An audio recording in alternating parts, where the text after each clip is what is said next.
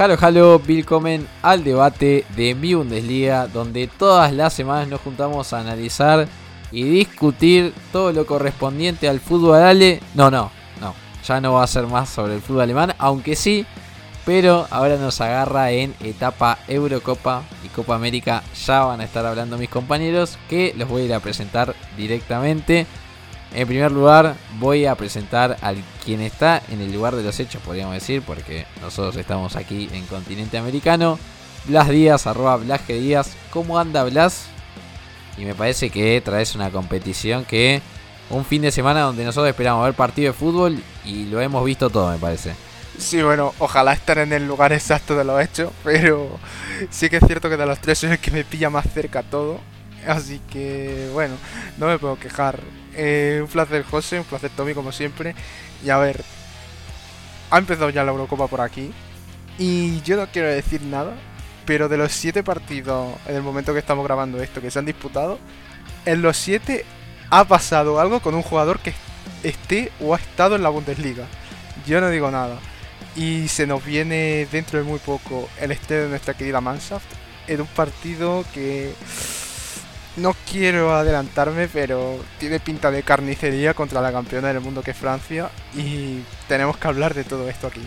Así es, así es. No tiene, o sea, tiene pinta de carnicería, pero de forma negativa, me parece. Para nosotros ya lo vamos a estar discutiendo, no nos queremos adelantar. Pero digamos que vamos a tener que ser un poco cautelosos. Ahora sí, llega el momento, hablando de cautela, o, o no, en realidad no. hablando de la poca cautela, voy a presentar directamente a Tomás Ince, arroba Tyler ¿Cómo va Tommy? Y si hablamos de poca cautela, tenemos que hablar de Copa América. Ah, tenemos Copa América, yo no me había enterado. Perdón, no, no venía preparado. No, mentira. Hablando en serio, hola José, hola Blas. Eh, sí, también nos gustaría haber estado en el, lugar de los hechos con una Copa América en la Argentina, pero bueno, situaciones aparte. Hablaremos justamente de la Copa América que se realizará en Brasil, bueno, se está realizando en Brasil ya con un par de partidos encima y que lo que sucederá un poco también con los jugadores de la Bundesliga, ya Blas dijo 7 jugadores, bueno, nosotros tenemos menos cantidad que posiblemente participarán, porque no creo que todos participen, así que ya estamos. Pero bueno, intentaremos hablar de lo posible, de lo que nos va a dejar este torneo en esta parte del mundo y un poco de análisis, un poco de los jugadores de la Bundesliga que estarán justamente en nuestro continente para llevarse el máximo trofeo. Sí, sí, una Copa América que podríamos decir que trae poquita emoción. Obviamente que van a haber representantes de la Bundesliga, por eso es que también vamos a hablar de Copa América aquí. Porque ustedes saben muy bien que donde haya una huellita chiquitita de fútbol alemán, nosotros vamos a estar ahí. Pero ahora antes de todo, me presento a mí. Mi nombre es José Ignacio Arauz. Arroba Gaspache me pueden encontrar en Twitter. Y ahora sí, subimos un poquito el volumen de la música y ya venimos con el debate de mi Bundesliga versión selecciones.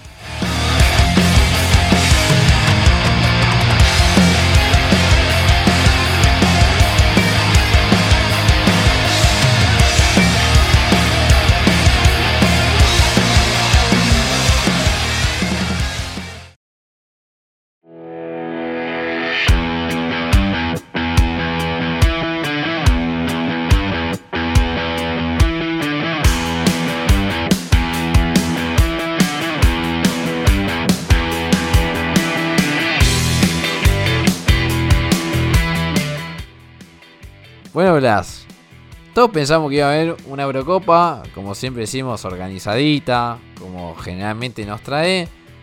Y tuvimos, creo, un incordio. O sea, organización nos faltó, tenemos que decirlo. Pero hemos visto de todo y además muchísima, pero muchísima acción con jugadores de, de, Bundesliga y también ex Bundesliga. Tuvimos muchísimos goles de ex Bundesliga. Hoy el gol de, bueno, esto lo estamos grabando un domingo, el gol de Yarmolenko. Eh, también el, el récord de Jude Bellingham que rompió un actual Bundesliga ese, pero rompió el récord de futbolista más joven en jugar en una Eurocopa. Pero me parece que eso no fue como la nota de la jornada. Me parece que ahí Blas, con su resumen, nos va a traer un montón de estas cosas. Bueno, a ver, el tema de la organización sí que es cierto que la UEFA, cuando quiere, lo hace bien. Cosa que con la Comebol allí. No sé cómo nos tendréis, pero me intuyo que bastante peor. Pero el tema de tener a gente de toda Europa viajando entre diferentes países porque no se ha puesto una sede fija y en cada ciudad se juega diferentes partidos. Poco discutible ahora con el tema de la pandemia. Pero bueno, no ha quitado que en este inicio de la Eurocopa han pasado demasiadas cosas. Y de, ya lo he dicho, de siete partidos que se han disputado hasta el momento, en todo hay algún involucrado de la Bundesliga o que ha pasado en la Bundesliga que ha pasado de protagonista. Hablabas de Yarmolenko, que hoy, ha marcado el gol de su vida, cosa que no hizo en Dortmund. Y otro que no lo hizo en Dortmund y que también ha marcado ha sido nuestro amigo Chiro Immobile en el partido inaugural contra Turquía. Dos sujetos que, por lo que respecta, no te caen muy bien, ¿verdad, José? Eh, y el de, el de Inmóvil, digamos que, bueno, siempre queda un poco pesado cuando él hace goles. Pero me parece que es el resentimiento ese que queda del pasado de decir, eh, funcionaste en todos los clubes menos con nosotros. Pero me parece que el que más me enoja, el que más me enoja es el gol de Munier. Por Dios. ¿Cómo va a ser un gol Munier? ¿Qué le pasa? Además, no solamente hizo un gol, sino que jugó un partido bastante aceptable.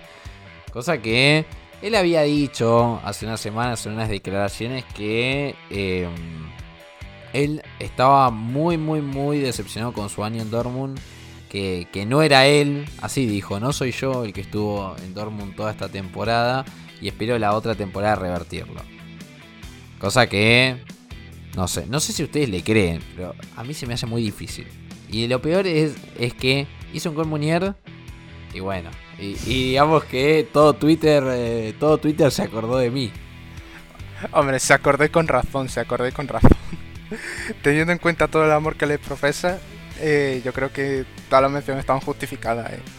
Igual que sí que es cierto que a mí no me llegaron tantas menciones cuando mi querido Wout Bejos marcó su primer gol oficial en, en competición oficial con Holanda en el encuentro de hoy también contra la Ucrania de Yarmolenko que la verdad que fue un encuentro en el que la Holanda, o Países Bajos mejor dicho, que últimamente este tema está bastante delicado, eh, jugaron muy bien, jugaron muy bien, arrinconaron durante muchísimos minutos a Ucrania.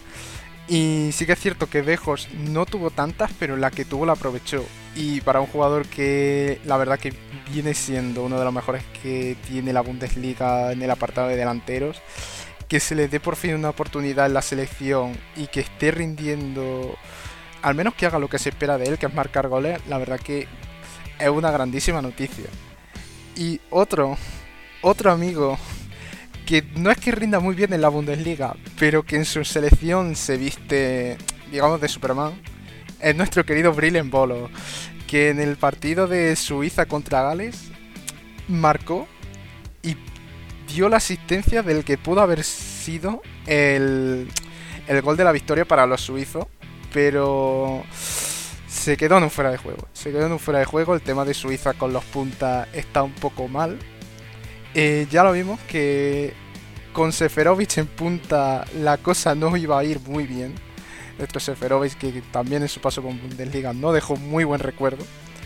Pero sí que es cierto que Suiza no planteó tampoco un mal partido y gente como Mbabu, como Shaka, eh, como el propio Embolo realizaron muy buen encuentro y creo que pueden tener argumentos de peso para hacer un buen papel en esta Euro. Igual que la otra selección, la selección del pueblo, la selección de todo aquel que esté escuchando este podcast. La selección de la Bundesliga, papá, así decimos sí, por aquí. Sí, sí, sí, sí. Y no es Alemania, amigos, no es Alemania. Es nuestra querida selección de Austria, con más de 20 jugadores de la Bundesliga en sus filas. Es más aún que la propia Alemania. Y que ha empezado ganando. Ha empezado ganando contra Macedonia del Norte en un partido donde en defensa jugó Dragovic y Dragovic hizo de la suya, no se podía saber. Ahí en dedicatoria a Tommy, le dijo, este partido va para vos.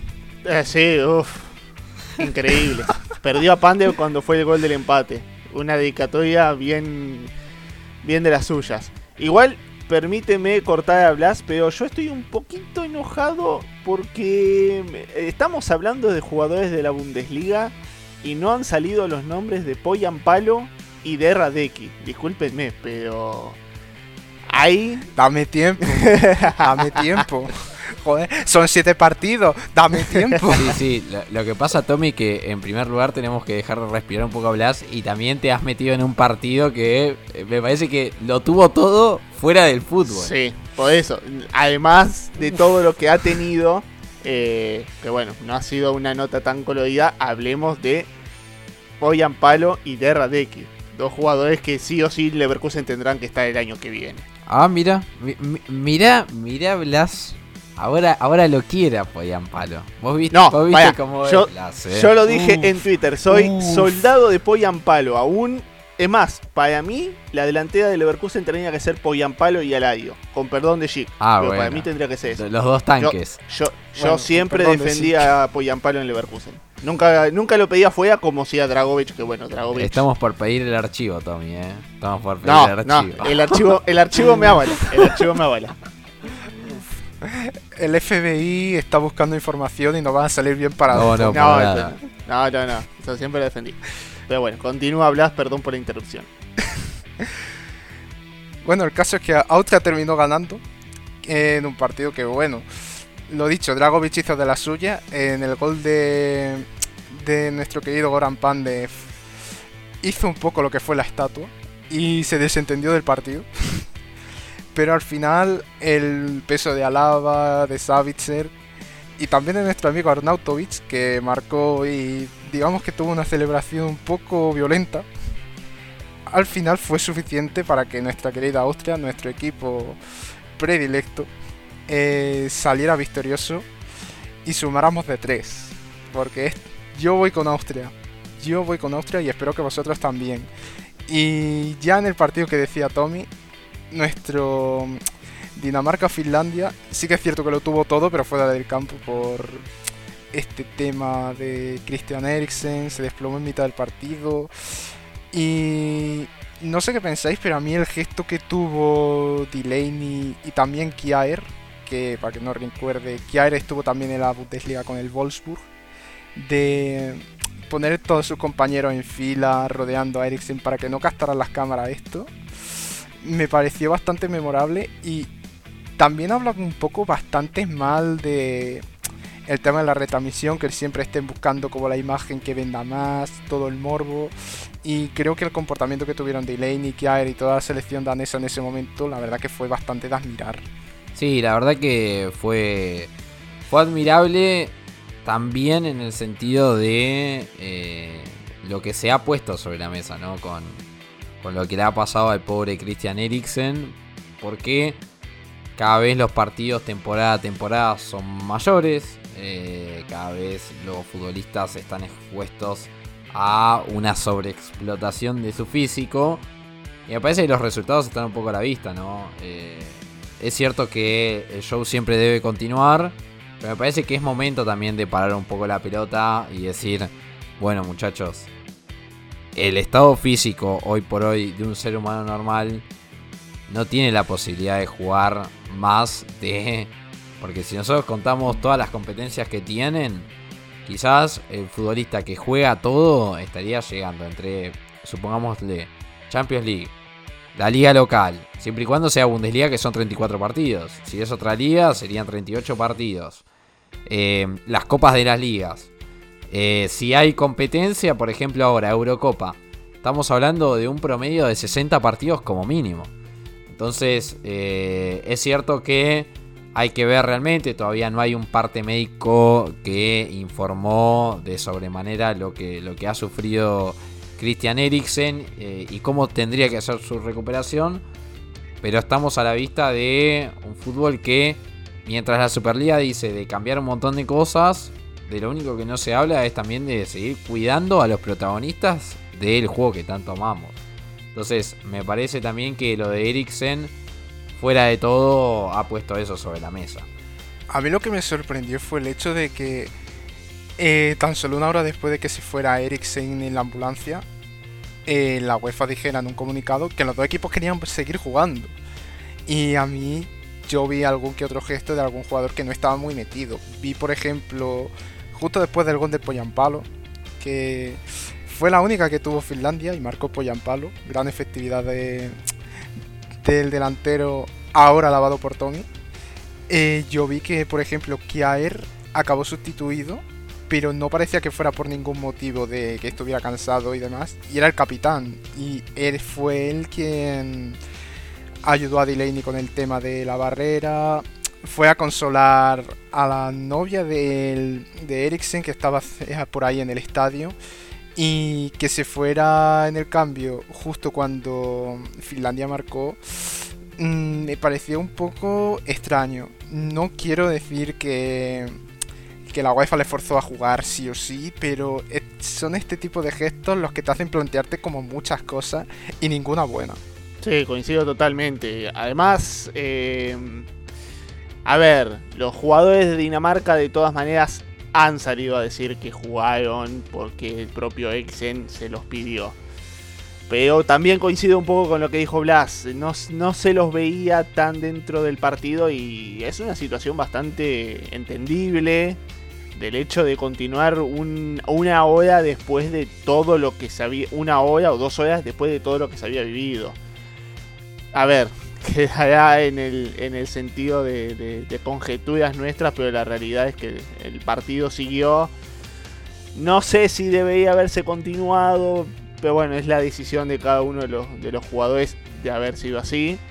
Y, bueno, lo importante dentro de todo, más allá del resultado, más allá de que, por ejemplo, Poyapalo anotó un gol, de que Radeki se hizo enorme atajando un penal, dudoso penal cobrado por el VAR que al menos en lo que ha intervenido en la Eurocopa ha sido medio dudoso dentro de todo lo importante, más allá de todo lo que hemos dicho, de, que Eriksen está bien y que ojalá esperemos que, coincidiendo un poco con lo que decía José, eh, se analice el tema del ritmo de los partidos porque ya en la Superliga, en la Superliga que quiere decir Florentino Pérez, hablaba de un ritmo de bastantes partidos por, por, por semana y yo diría que en ese sentido habría que revisar muchas cosas, no solamente de el fútbol que viene, sino del fútbol que hoy por hoy está con nosotros.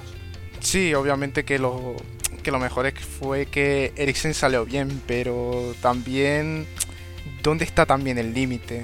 Porque si hubiera salido mal parado Eriksen de ahí, dudo mucho que hubiera querido la UEFA que se siguiera jugando. Pero claro, como Eriksen salió bien, pues el tema de jugar como que como que no lo terminaba yo de ver y mucha gente tampoco, pero bueno, se terminó de jugar y y al final fue eso lo que pasó y mejor no meterse para no salir escaldado.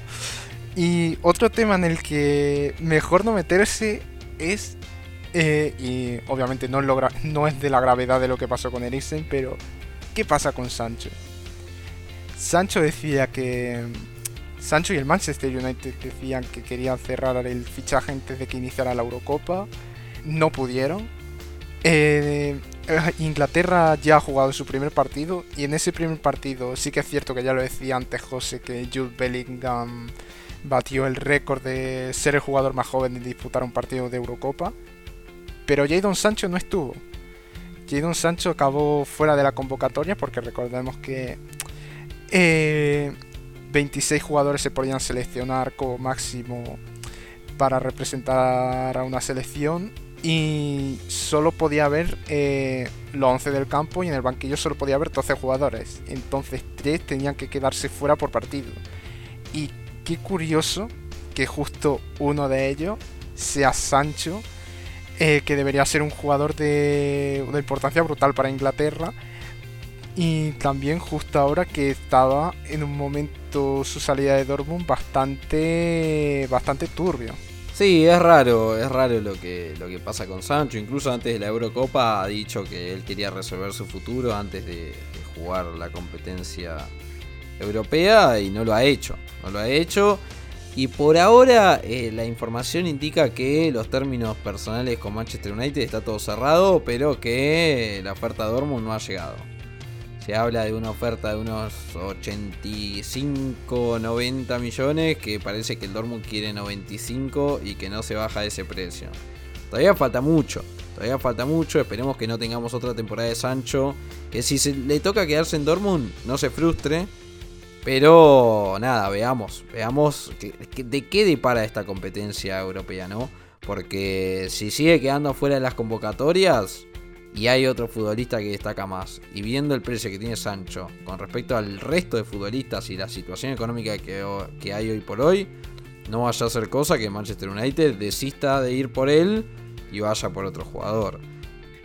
Pero bueno, ahora toca el momento de ya irnos a la previa del partido que tanto nos emociona, pero antes vamos a ir a unos anuncios y ya venimos con más debate de mi Bundesliga.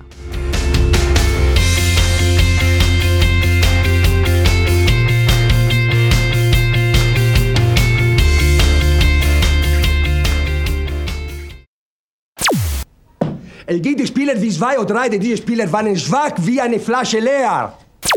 Ha gespielt Mehmet, o ha gespielt Balder, o ha gespielt Trapattoni.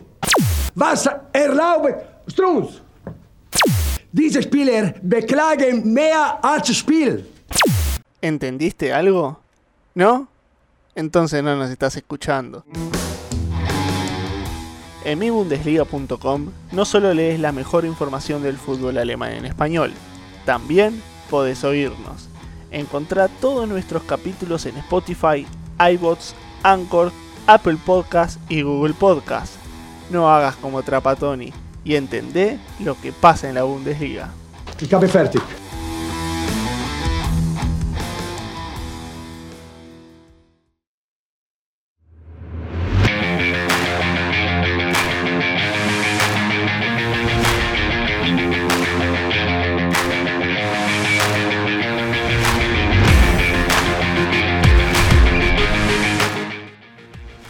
sí, te lo dejo a ti. Venías hablando de Eurocopa.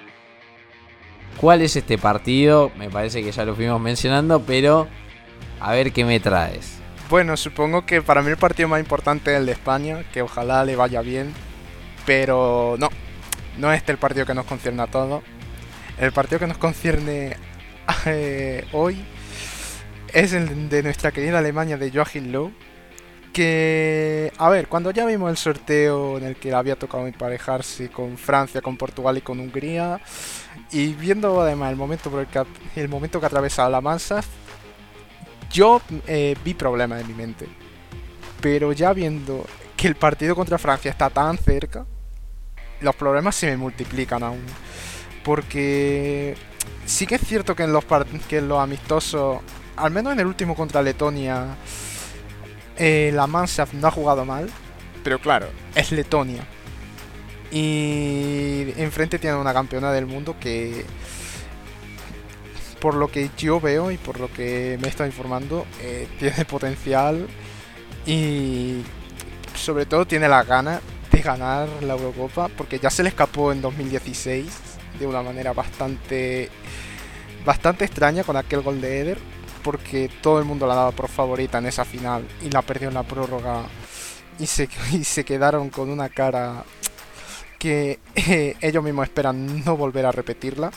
Y por la idea que está intentando implantar Joachim Lowe, no sé si todo esto que quiere hacer, porque recordemos que en estos amistos está, ha estado implantando una línea de tres centrales, que Kimmich que estaba en el medio campo, casi por decreto, ahora ha terminado un poco desplazado hacia el carril derecho porque quiere dejar el espacio a Cross y a Gundogan. Que aún no se sabe exactamente quiénes van a ser el tridente de arriba. Yo apostaría porque Müller va a ser titular, o, si no, van a ir con antorcha por Low. Pero me costaría decidir si va a poner a Havertz, a Nabri, a Sané. No es que haya un 11 eh, muy fijo. Un 11 muy fijo. Sí sí que hay figuras que van a jugar, como puede ser Kimmich, que ya. Aunque juegue carrilero, ese hombre va a estar sí o sí. Eh, Neuer también estará. Müller supongo que también estará. Obviamente Kroos y Gundogan. Pero quitando estas piezas, no se sabe tan bien qué es lo que puede sacar Alemania. Y sí que es cierto que Francia, eh, obviamente no tiene un 11 claramente definido, pero sí que tiene una idea mucho más definida con el paso del año que lo que tiene Alemania. Y si ya vemos todo todos los panoramas que vienen atravesando las dos selecciones, que Low se va a ir pronto, que ya tiene el sucesor esperando a la puerta, yo me espero lo peor. Y mira que me ha gustado la imagen de Alemania en los amistosos, pero yo me espero lo peor. Miren, yo tengo aquí la formación que, supuestamente va a ser, va a ser según Kicker. Y sería Neuer en el arco, Ginter, Hummels y Rudiger en una línea de tres en el fondo, Kimmich de carrilero derecho, Gundogan Cross, Robin Cosens por el lateral zurdo, Havertz, Nabri y Müller. Digamos que es una formación que en lo particular a mí no me seduce mucho. Porque a mí me parece que jugar con línea de 3 hoy por hoy es un capricho de luego. Un capricho que, como recién decía Blas, yo también espero lo peor. Porque es cierto, ese Z1 del último amistoso y toda la cuestión. Pero seamos sinceros entre nosotros, somos pocos y nos conocemos muchos y sabemos que esta selección alemana no juega bien. No juega bien. Es cierto que el ingreso de Hummels y de Müller le puede dar ese plus de liderazgo que le faltaba. Pero después, cuando hablamos de juego colectivo, mucho, mucho no podrán hacer. Entonces, eh, yo tampoco espero, espero mucho, sobre todo teniendo en cuenta que tiene una línea 3 bastante, bastante lenta. Y teniendo en cuenta que seguramente Francia salga con Benzema, Griezmann y Mbappé, también según Kicker, en los tres, en la línea de tres atacantes. Y ahí te quiero ver, ¿no? Porque estamos hablando de delanteros súper rápidos y sobre todo teniendo adelante un mediocampo muy físico. Que hay que ver cómo Kroos y Gundogan lo aguantan, ¿no? Porque entre Kanté y entre Pogba, Pogba, si llega a estar en un día inspirado, inspirado, yo nada, tengo mis dudas, tengo mis dudas. Eh, no sé cómo lo ve Tommy, pero yo tengo el mismo sentimiento que, Blas. No espero lo mejor de esta selección alemana. Eh, digamos que en el nombre por nombre Francia termina ganando por goleada. Eh, el tema es que yo creo que lo que tiene Francia en sus nombres, eh, hablamos de Mbappé, de Benzema, de Griezmann, de Pogba, de Kanté, eh, Pavard, Hernández, Tolizo, o sea, estamos hablando de nombres pesados y hasta con un cierto funcionamiento que lo mantienen en los últimos años el último partido de Francia antes de que jugara ante Alemania solo tiene tres cambios del Francia campeón del 2018. O sea, es un equipo que dentro de todo ha mantenido Didier Deschamps y que a diferencia de Joaquín Löw, si bien va de favorito, lo que tiene es un equipo que ya tiene un cierto recorrido. Alemania tiene los regresos de Müller, los regresos de Hummels, que dentro de todo, bueno, se pueden adaptar a la nueva forma de juego, pero también hay que decirlo un poco en ese sentido, Alemania es una selección en reconstrucción. Se le han ido muchos de los históricos, han entrado muchos jóvenes y ante un equipo que tiene sus figuras es complicado esperar alguna sorpresa. No digo que no sea sorpresa que Alemania gane a Francia, pero sí comparto la visión de ustedes de que va a ser complicado porque el partido con Letonia no se le puede tomar como no se puede tomar como un posible como un posible antecedente a lo que sea este encuentro porque con todo el respeto a Letonia fue más un entrenamiento que otra cosa. Entonces, más allá de todo me parece que tiene que, tiene que ver mucho Leo sobre su armado del equipo. Eh, sobre todo la línea de 3 con la potencia que tiene Francia en cuanto a velocidad. Eh, es complicado pensar de que se le pueda ganar de esta manera. Lograr que lo pueda hacer, puede pasar. Ahora, Francia es favorito por estas cuestiones, por estos nombres, por el funcionamiento. Y yo lo veo complicado. Lo que sí, Alemania va a tener que repuntar, eh, si no este partido el otro, ante Portugal. Y bueno, como lo habríamos hablado hace unos meses, no está en un grupo para nada fácil. A ver, es que el tema de los carapichos de Low. Yo no sé, pero con lo de Kimmich, a mí como que en la cabeza me vuela muchísimo. Porque creo que todos recordamos en 2018, 2019, que aún Kimmich era lateral derecho en el Bayern, era lateral derecho titular en Múnich. Y cuando iba a la selección, jugaba de medio centro.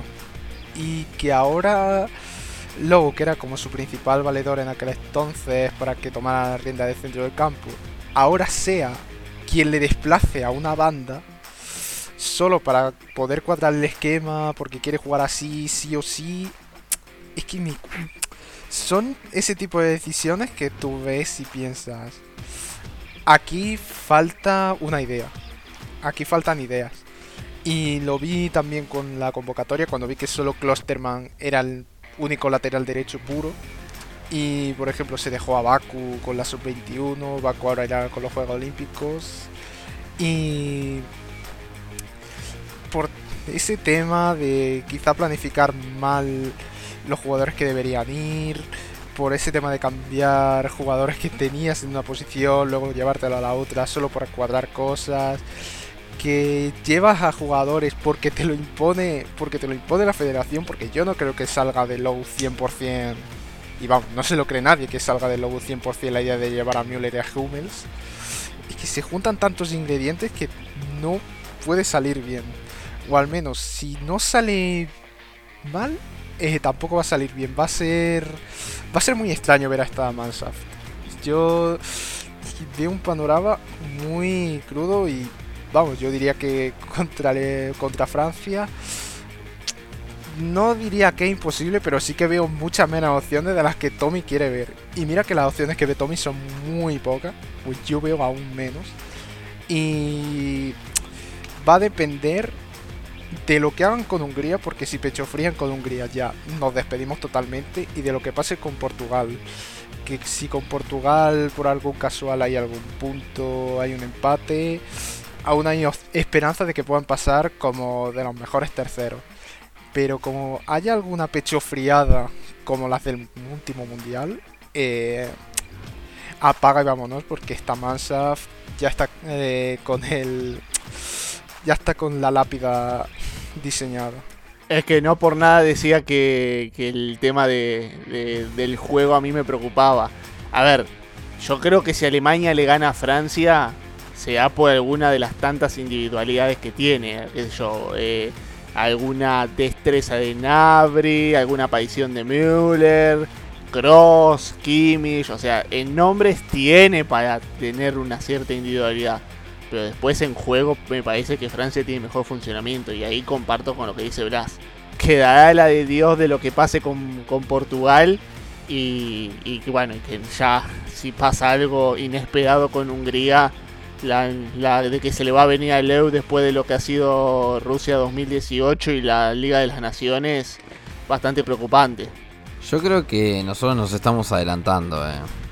Porque mirando esta formación, tranquilamente si los jugadores de Francia se levantan en un día inspirado, y es cierto que Francia no tiene un gran juego colectivo, pero sí tiene grandes individualidades, si estas individualidades se llegan a levantar inspiradas, puede terminar mal. Puede terminar mal y puede terminar con una goleada. Algo que ya es empezar con el pie izquierdo y ya es empezar a hacer las maletas. Y ni siquiera eso. Porque ya desde Múnich, más o menos, podríamos decir que con una goleada te puede llegar a despedir, incluso teniendo en cuenta la diferencia de gol. Por eso es que a mí me hace un poco de ruido. Nosotros lo estamos como... Nosotros no, porque lo estamos advirtiendo, pero la mayoría está dejando como la ambición ¿no? de Alemania, que capaz Alemania es la que finalmente en la Eurocopa va a dar en la tecla. Pero yo no lo veo, yo me sumo al tren de Blas. Eh, yo no lo, no lo veo, no lo veo. Me parece que ni siquiera desde los nombres. eh, y una pena, y una pena porque me parece que Hummels y Müller se merecían, digamos, que una despedida o una de las últimas grandes competencias que puedan jugar, eh, digamos, una mejor versión.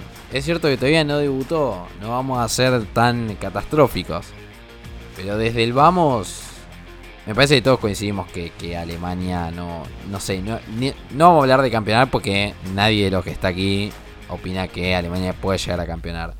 Pero por lo menos pasar eh, fase de grupo, yo creo que va a ser una tarea muy ardua. Yo, por buscarle el lado cómico a esto, recuerdo que en el tema del mundial sí que hubo antes de que empezara todo, antes de que empezara la competición, que ya había algunas quejas de que Low eh, le quitaba la videoconsola a los jugadores porque se quedaban hasta las tantas jugando de noche. Por lo menos ahora no vemos ningún problema de cohesión de grupo. Que, y no hay ningún problema de que Low haya tenido que echarle alguna riña a alguien. Pero eso es lo único positivo que tenemos. Y si eso es lo único positivo que tenemos, eh, es que ya lo he dicho, es que pinta todo muy mal. Es que esas cosas se llegan a saber cuando los resultados no acompañan, eso también hay que decirlo. Pero bueno, eh, parecemos muy fatalistas, hay que decirlo también. O sea, Alemania tiene los jugadores, algunos jugadores con que agarrarse. También, por ejemplo, va a recuperar a Goetzka para el partido contra, contra Portugal, que es una adición muy importante para el mediocampo.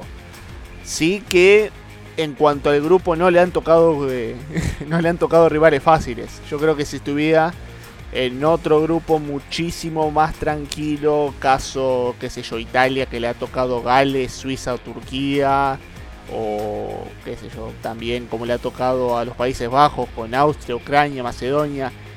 Con un grupo un poco más tranquilo, yo creo que Alemania podría soñar con pasar hasta por primera de grupo, pero con Francia y Portugal está bastante complicado. Bueno, llega el momento de tirarnos un poco a la pileta.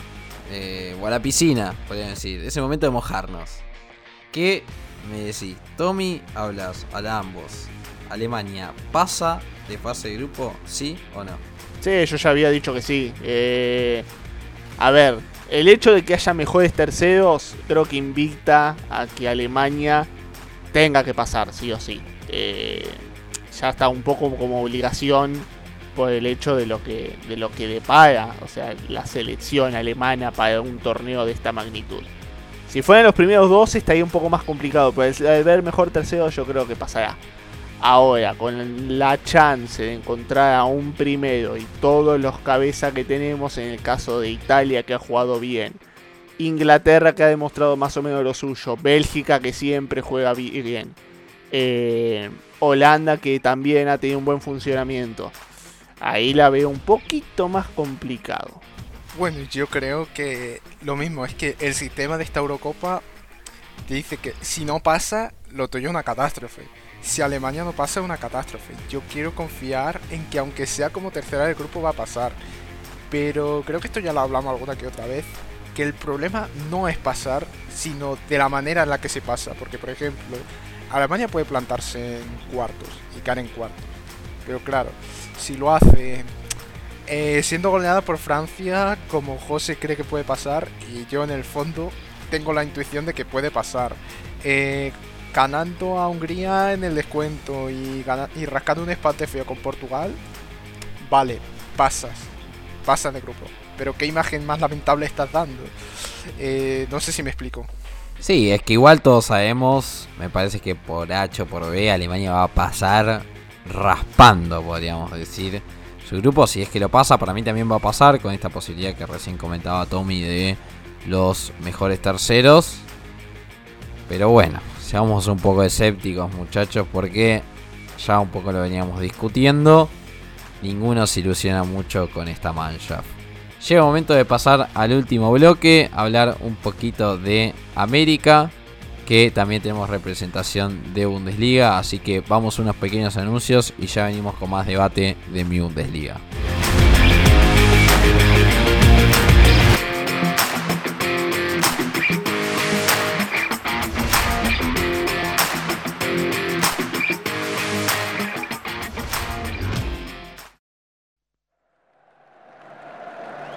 ¿No te quieres perder nada del fútbol alemán?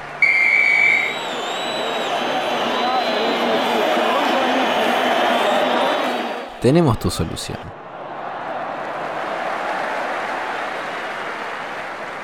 En Twitter, Facebook y en Instagram nos encontrás como Mi Bundesliga.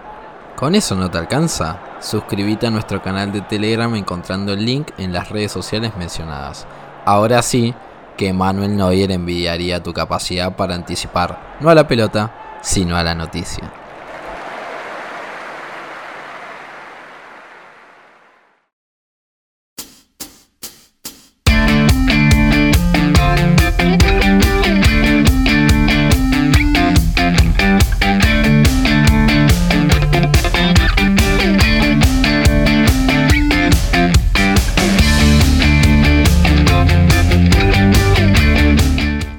Bueno, Tommy, te lo dejo todo a ti.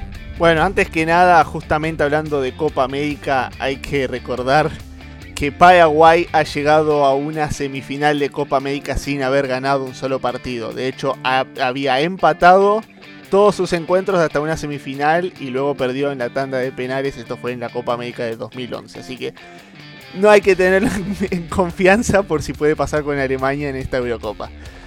Pero bueno, vamos a hablar de esta Copa América, una Copa América rara, al igual que la Eurocopa, porque debió disputarse en el año pasado y bueno, justamente se realizará en este 2021 y ni siquiera en las sedes que estaban propiamente dichas en, en la primera ocasión, sino que se realizará en Brasil en vez de Argentina y Colombia.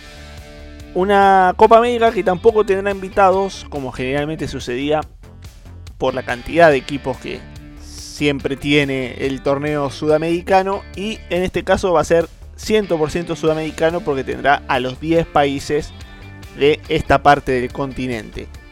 La parte rara dividida en dos grupos de 5 equipos de los cuales pasarán 4.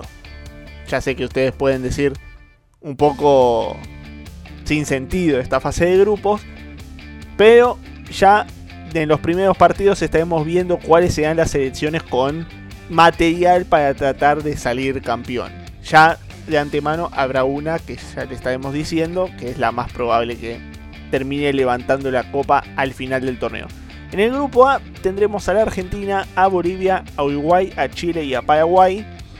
Sacando Bolivia yo creo que allí tendremos cuatro países con bastante poderío como para hacerle frente a la máxima candidata. Obviamente la Argentina está allí con el abanderado que es Lionel Messi, que podríamos decir que alcanza y sobra, pero en el último tiempo, aún con las grandes jugadores que lo han rodeado, no ha podido levantar su sueño del primer título con la selección nacional, pero ahora rodeado de una nueva camada con jugadores como Lautaro Martínez, como Gio Lo Celso, como Leandro Paredes, como Emiliano Martínez y allí aparece uno de los nuestros de la Bundesliga como es Nico González, el jugador del Stuttgart que se ha hecho con un lugar en la selección de Lionel Scaloni y un poco lejos de allí, mmm, al menos no de forma titular, pero yo creo que lo veremos con el paso de los partidos, quizás sí haciéndose un lugar en el 11. El querido, lo digo querido porque bueno, juega en Leverkusen, Ezequiel Palacios, que bueno, si ya logró hacerse con un lugar en el medio campo de Leverkusen, podría hacerlo también en la selección argentina. Además, habríamos dicho de Chile, bueno, Chile ganador de dos de las tres últimas ediciones y también habíamos dicho Leverkusen, bueno, ¿quién puede ser el capitán de la Roja que si no el rey Charles Aranguis? Un Charles Aranguis que volverá a capitanear a una selección con jugadores como Alexis Sánchez, como Mauricio Isla, como Claudio Bravo, quien si no siempre en el arco, y también con Eugenio Mena, que yo creo que eh, Mena, bueno, ahí vamos a tener pergaminos, según nuestro querido amigo hincha de Racing como lo es José. No, no, no, el, siempre, siempre un, grato recuerdo de- del chileno. Futbolista que desde la postura, creo que pocas veces he visto un futbolista más chueco que Mena. Pero una potencia, una garra realmente que por lo menos en el fútbol sudamericano se destaca muchísimo. Y el otro día que se jugó el amistoso con Chile de Argentina, destacó y, y marcando a delanteros que, bueno, que habitualmente juegan en Europa como son los argentinos.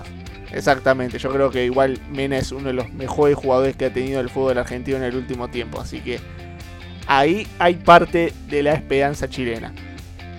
No hay que dejar por fuera Uruguay, Uruguay que siempre el máximo ganador de la Copa América siempre lo tendremos allí, con jugadores bastante experimentados, el caso de Muslera, el caso de Godín, el caso de Cáceres, Fede Valverde y una gran delantera como lo es Luis Suárez y Edinson Cavani, que ya con esa delantera es para temer a muchísimas, muchísimas defensas. Además también contamos con Paraguay, la Paraguay de Eduardo Beizzo, que en el último tiempo no ha tenido un gran presente, el DT también está discutido, pero que tiene una interesante delantera con los hermanos Romero, que han tenido buen presente en San Lorenzo, los que saben, los que ven fútbol argentino lo sabrán. Miguel Almidón, hoy en el Newcastle.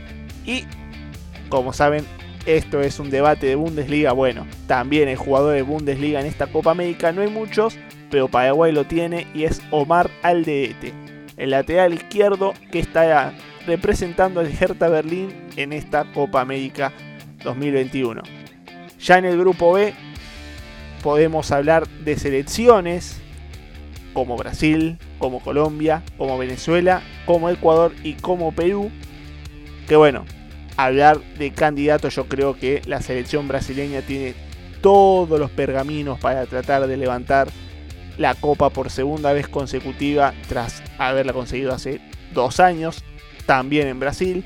Además de la localía, además de ser último campeón, invicto en las eliminatorias 6 de 6, su DT aún no ha perdido y jugadores como Ederson, como Marquinhos, como Casemiro, como Neymar, como Gabriel Jesús, como Firmino, otro con pasado en la Bundesliga, lo del Hoffenheim, lo recordarán muy bien.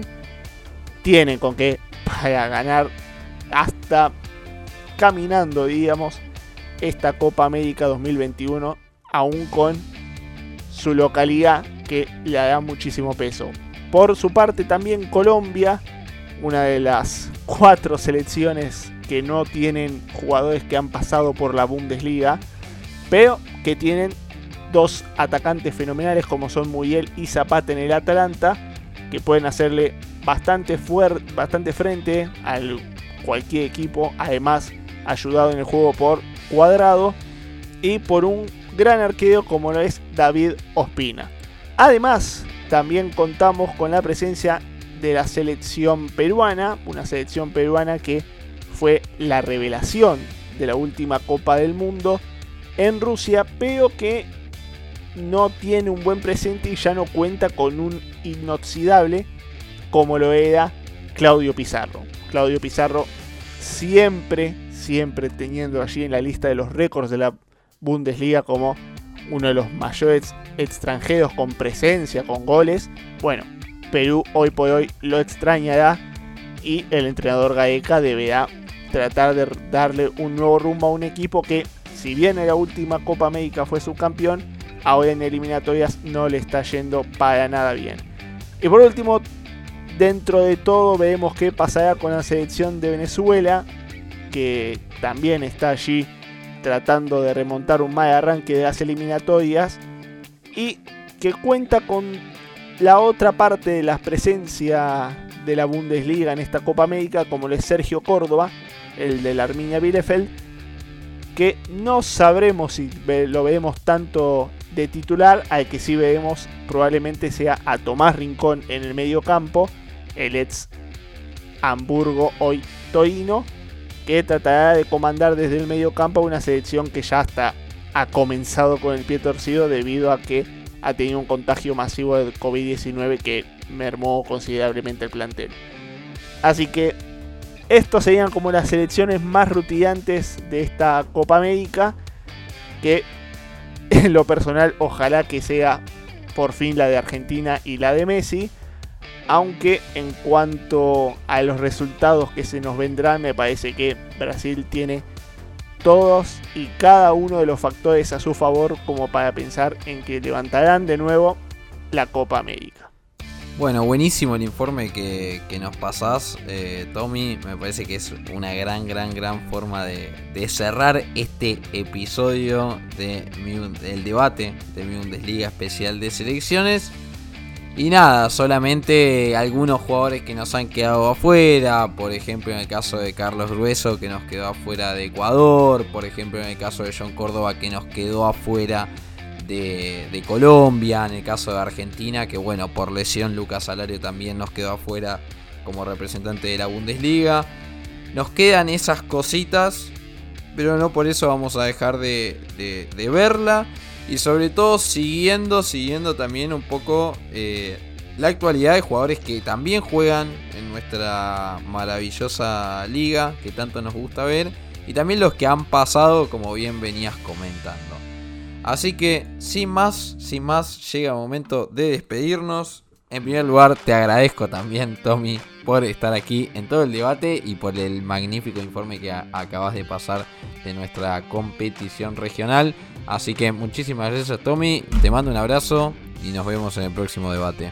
No, gracias a vos, José, también hablas. Y, y bueno, ya al menos para nosotros extrañaremos un poquito la, la Bundesliga, pero lo que se nos viene el próximo mes con la Eurocopa y la Copa América, al menos para el futboleo promedio que va a estar sentado allí todo el mes, es grato. Así que vamos a estar allí viendo la mayoría de los partidos que se nos pueda dejar.